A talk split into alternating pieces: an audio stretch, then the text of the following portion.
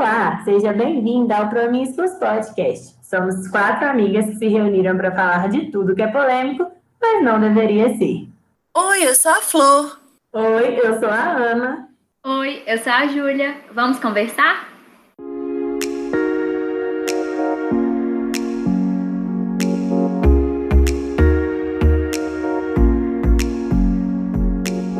Na semana passada, a gente começou um papo sobre o que é o feminismo com a Camila Braga, historiadora e feminista. A conversa foi tão boa e o tema é tão importante que decidimos continuar falando mais sobre esse assunto hoje. Vamos? Vamos continuar conversando um pouco sobre o movimento em si, né? Quando ele surgiu, onde, como, por que surgiu o movimento feminista, o que é, a gente já falou, agora vamos entender um pouquinho qual foi a origem. A gente costuma dizer que o movimento feminista ele surge na primeira onda na Inglaterra, no século XIX, com as sufragistas. Inclusive, eu gostaria muito de indicar o filme As Sufragistas para quem está escutando a gente. Acho que é um filme que consegue passar muito bem o que essas mulheres dessa primeira onda enfrentaram, porque essa luta nesse primeiro momento, era uma luta considerada extremamente radical. O voto feminino era muito radical. Como assim vocês querem votar? Quem vocês pensam que são? E essas mulheres deram a sua vida, a sua liberdade, foram excluídas de participarem aí do, dos seus grupos familiares para que outras mulheres tivessem o direito ao voto. E o filme é um filme que deixa isso muito claro, é um filme muito bonito de se ver. Então, quem se interessar, acho que conta bem a história do movimento e que tinha como luta principal, a pauta principal do movimento é a participação política. É a busca pelo direito político, colocar a mulher no cenário político da época. Tão próximo, se nós formos pensar, na linha do tempo, o século XIX está ali. Isso é muito próximo a nós, né? Nós conseguimos o direito de voto na Europa, porque o direito de voto aqui no Brasil é de 1942, tá? Nós conseguimos o direito de voto na Europa no século XIX. E a partir do movimento que começa na Inglaterra, outros movimentos vão acontecendo no restante do continente, uma bola de neve os movimentos vão conversando entre si, e essa primeira onda tinha a preocupação exclusiva da legalidade da inserção da mulher nos espaços de poder que eram exclusivamente masculinos. Então, a gente já vai aproveitar que você citou a primeira onda feminista e perguntar quais foram essas ondas feministas e alguns nomes de destaque de cada uma delas. Essa primeira onda feminista é marcada pela inserção da mulher nos espaços de poder, a busca pelo sufrágio feminino, portanto,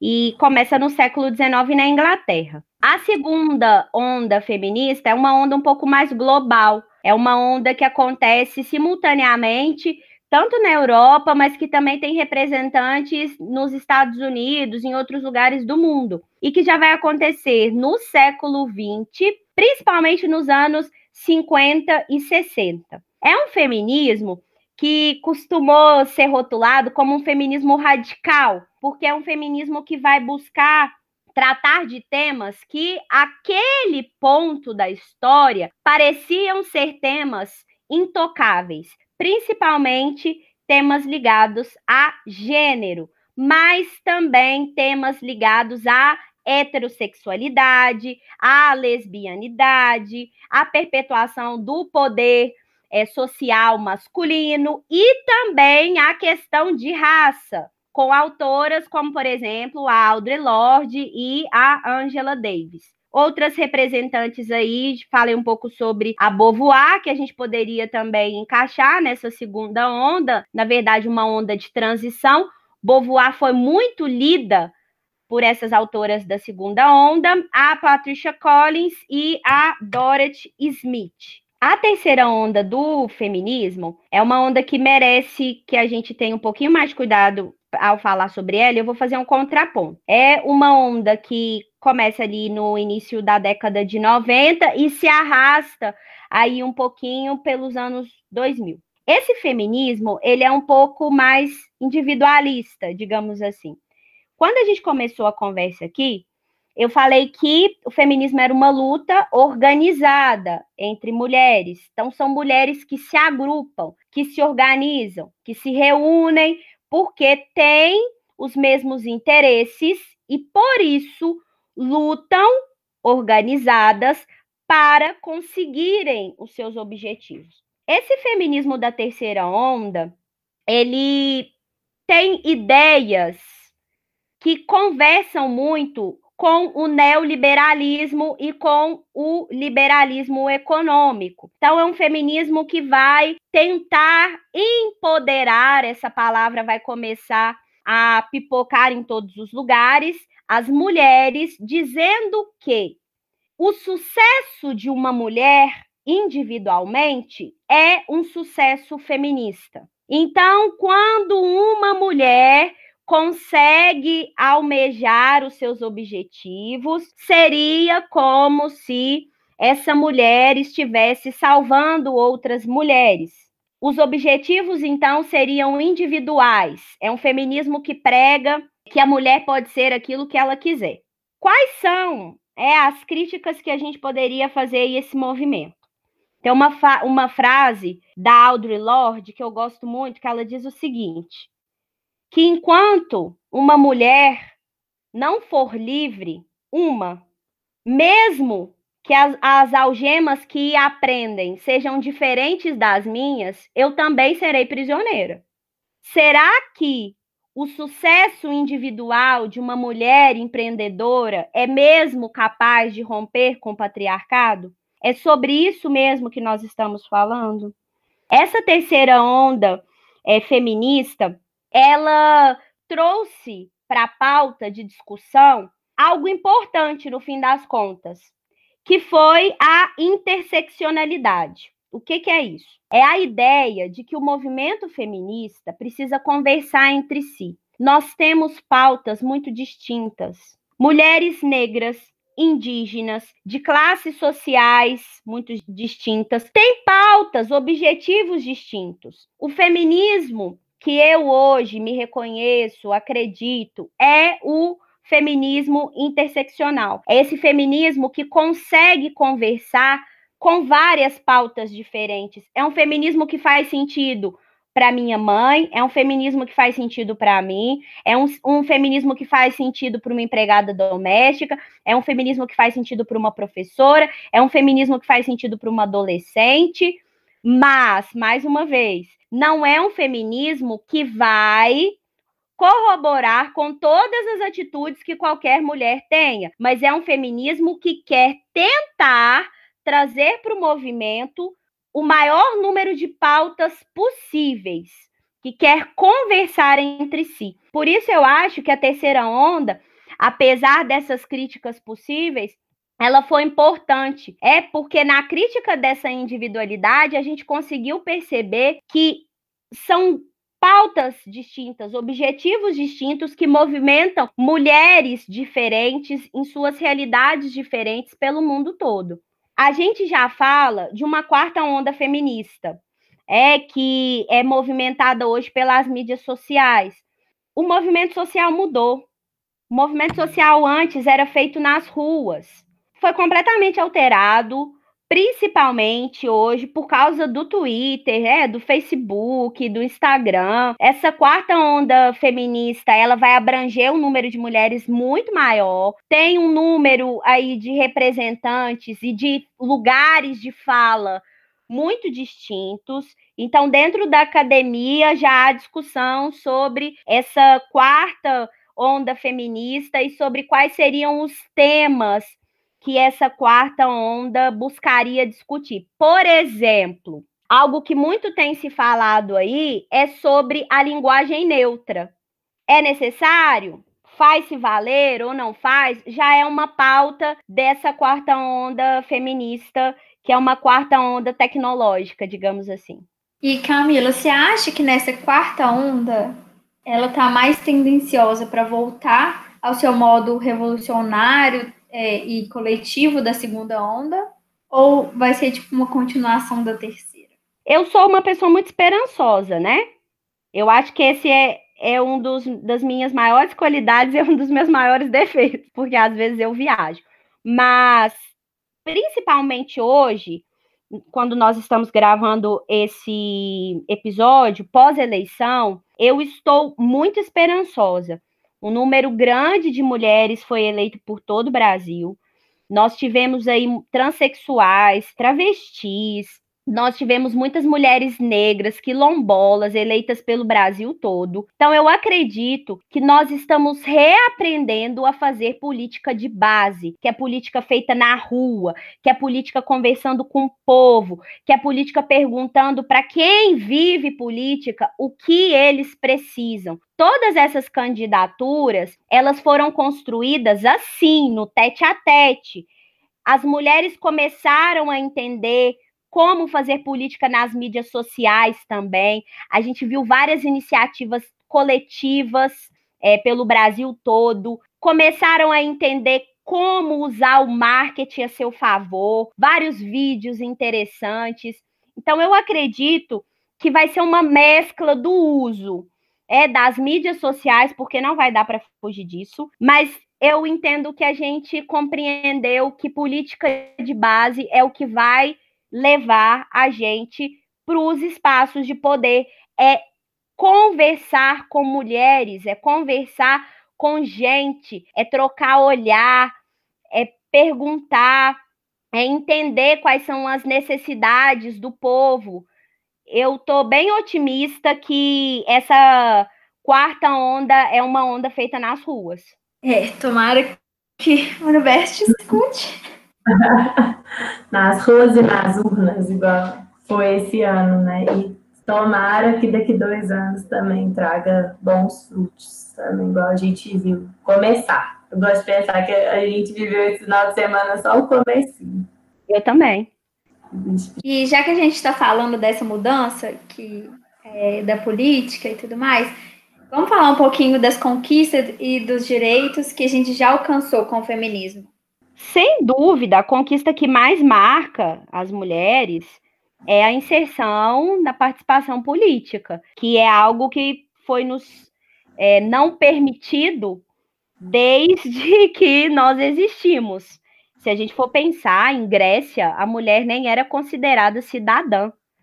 É, foi uma conquista de muito suor e sangue, de muita luta em todos os lugares do mundo, e é muito interessante que quando a Carlota Queiroz, a primeira mulher eleita, ela vai fazer sua primeira declaração aqui no Brasil, em 1934, ela diz o seguinte: ela agradece aos homens pelo presente que eles deram às mulheres de permitirem que ela estivesse ali. E eu lembro que no primeiro momento que eu li a fala da Carlota Queiroz, eu falei: que isso?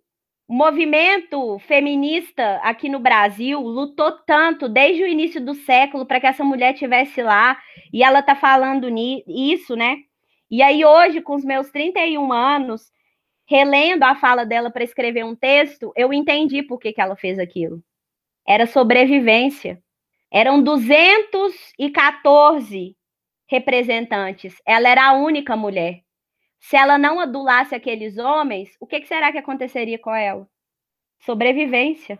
Com certeza, a conquista que mais marca é a conquista do voto, mas direito de ir e vir. As mulheres não eram permitidas a elas viajar sem que os homens dessem autorização. O marido precisava assinar no passaporte para que essas mulheres pudessem viajar. Direito básico é que é esse direito de você se locomover, direito de trabalhar. Não era permitido que as mulheres, as mulheres trabalhassem, que as mulheres estudassem. Já não foi dado a nós o direito de frequentar escolas. E todos esses direitos são conquistas feministas. É, direitos mais recentes, né? Até pouco tempo, quando você tinha julgamentos de casos de violência sexual, era muito comum, muito comum que o juiz levasse sim em consideração a vestimenta da mulher.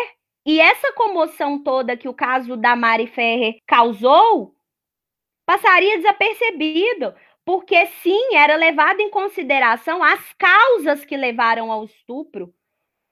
Quais eram as circunstâncias em que o estupro aconteceu, ou seja, se a mulher não se colocou em situação de risco. Todas essas pautas foram muito discutidas e rediscutidas dentro do movimento feminista e são conquistas de mulheres.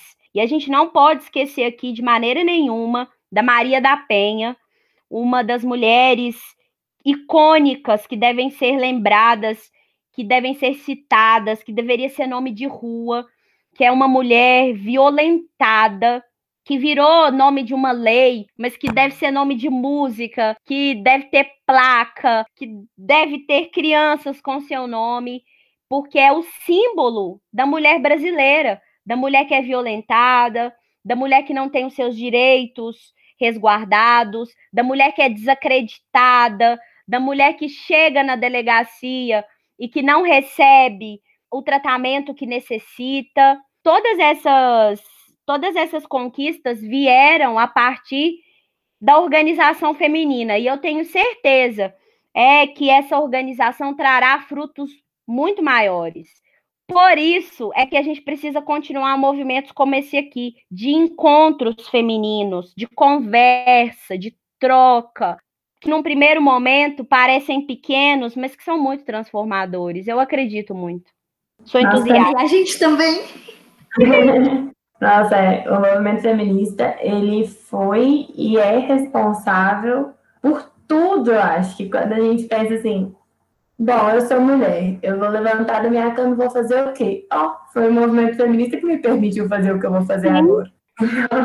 é tudo, tudo, tudo. Acho que o resumo que você fez foi muito importante, porque colocou várias áreas, né, da nossa vida que, que o movimento feminista tocou e chegou e alcançou e transformou.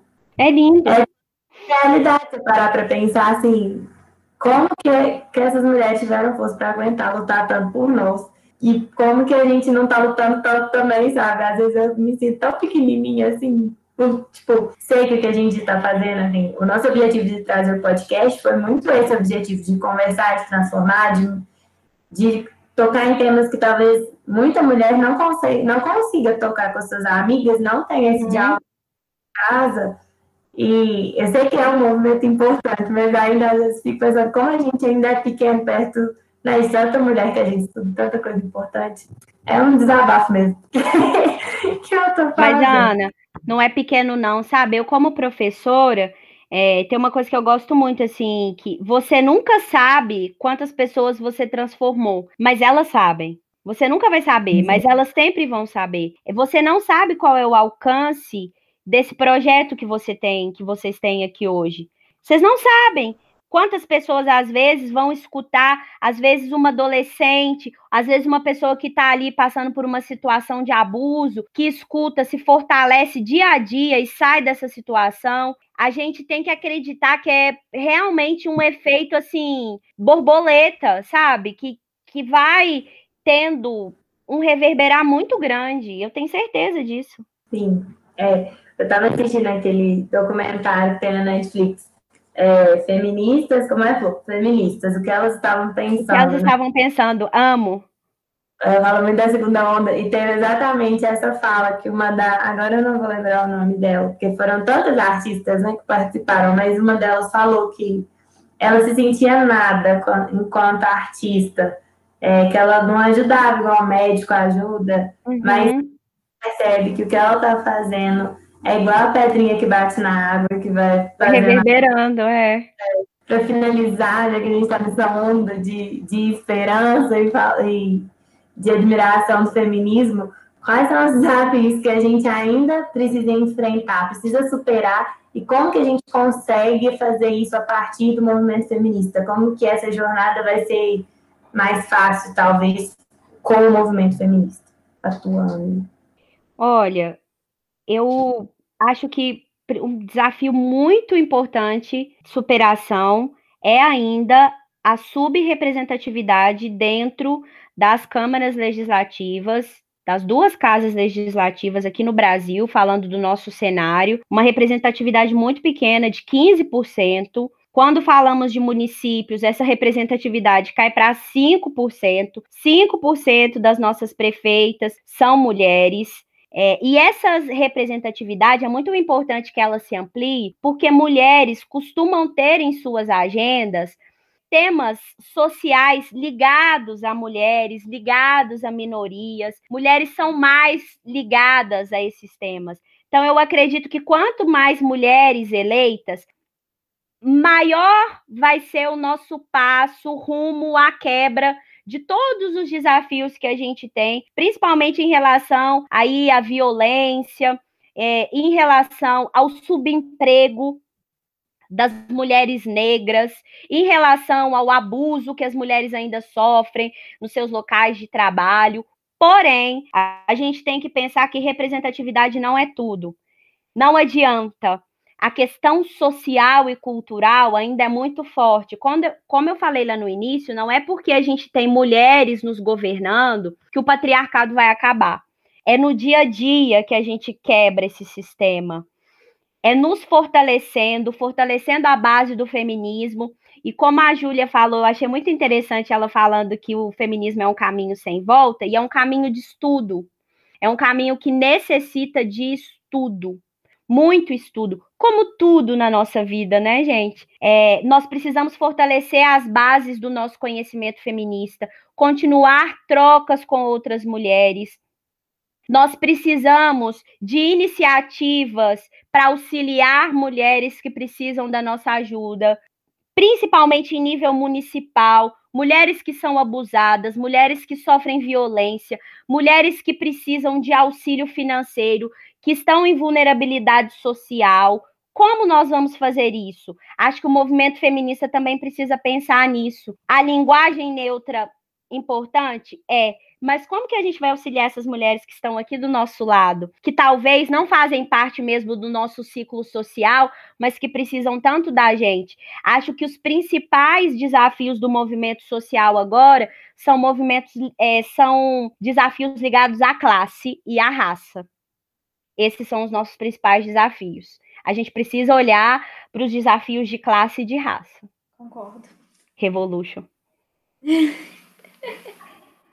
Eu queria comentar uma coisa que eu me lembrei aqui, de uhum. quando você estava comentando sobre o que a gente já conquistou e, e falou que é esperançosa e otimista. Eu, esses dias, eu estava no WhatsApp, vivendo a minha vida, e uma, uhum. uma aluna minha, que foi da primeira turma de inglês que eu dei aula, ela uhum. me mandou uma mensagem e me falou ah, fiquei tão feliz de te ver no grupo. Eu fiquei, gente, que grupo é esse? Mas aí a gente começou a conversar e tal. E aí eu vi que o grupo que ela se referia era o grupo de estudo de gênero que a Camila tem.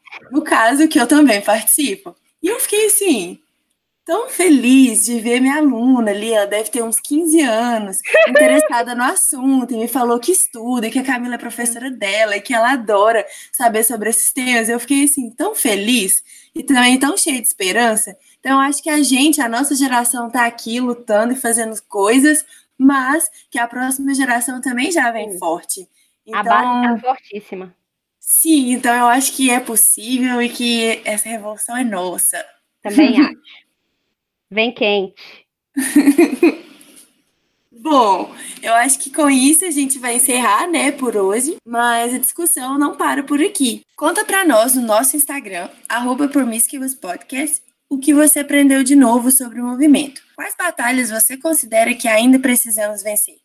Muito obrigada novamente a você, Camila, por ter participado do nosso bate-papo e nós já queremos um próximo episódio. Eu que agradeço, é uma grande honra dividir esse espaço com vocês. Fiquei muito feliz de ter sido convidada, espero retornar e agradeço a todo mundo que nos escutou, que ficou aqui até agora e que a luta continue e que a gente sempre se mantenha firme, sem perder a nossa ternura, porque ela também é importante para todas as batalhas. Um beijo. Um grande beijo das suas amigas e até a próxima.